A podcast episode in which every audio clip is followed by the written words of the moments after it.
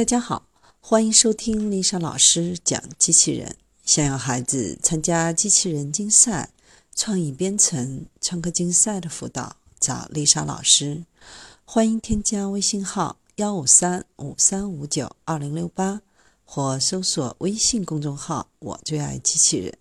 今天丽莎老师给大家分享的是微软在 AI 种黄瓜大赛中夺冠。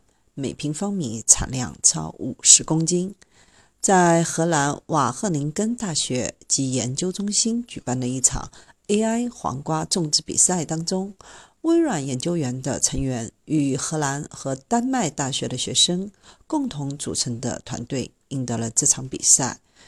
据介绍，Saloma 团队打败了竞争对手腾讯、英特尔和人类的园艺专家。成为唯一一个每平方米种植超过五十公斤黄瓜的团队。该竞赛包括五个团队，他们从世界其他地方远程运行温室，以及一个人类团队，以便在传统和人工智能方法之间进行性能比较。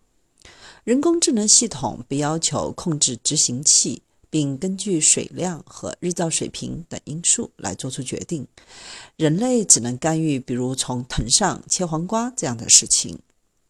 塞勒玛团队在整个黄瓜总产量的比赛中是明显的赢家，紧随其后的是人类黄瓜种植者。塞勒玛团队的整体净利润方面也超过了人类团队。腾讯和中国农业科学院的团队以总成绩第二。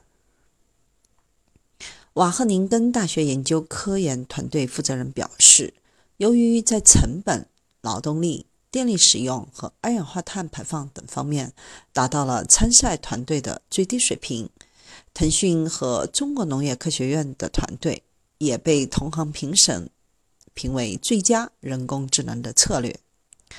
今年夏天，在一场旨在打造人工智能模型的黑客马拉松之后，自动温室挑战赛在八月二十七日至十二月七日之间举行。黑客马拉松概念源自美国，随着智能手机的风行，黑客马拉松逐渐成为插件开发的主要形式。一群高手云集一堂，几十个小时里开发出一款插件，累了或坐或卧，现场休息。做完当场交产交作品，是世界上最酷的开发者的狂欢。s o l o m a 团队不仅仅是为了种植更多的黄瓜而竞争，他们还必须展示可持续性的做法。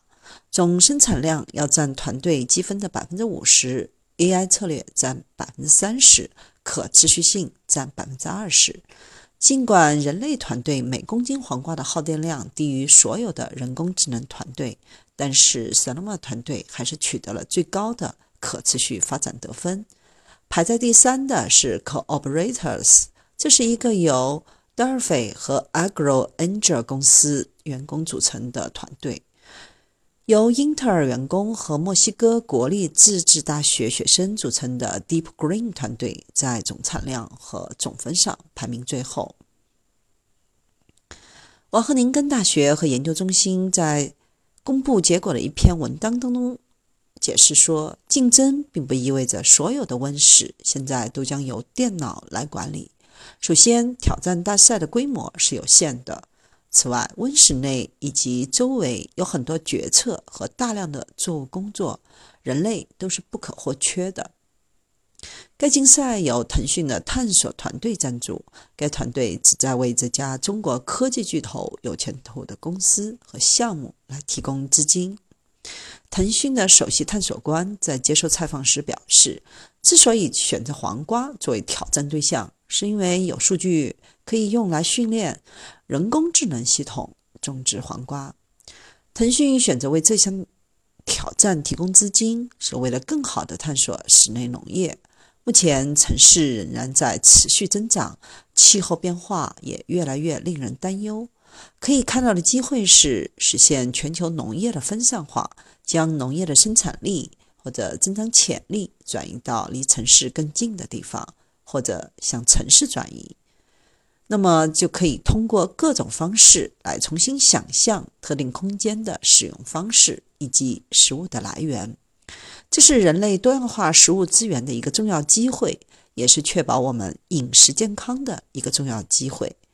根据国际园艺科学学会汇编的信息，中国是拥有世界上最多的温室种植面积，超过三百万公顷。西班牙、意大利、法国、荷兰等欧洲国家跻身世界室内种植的十大国家之列。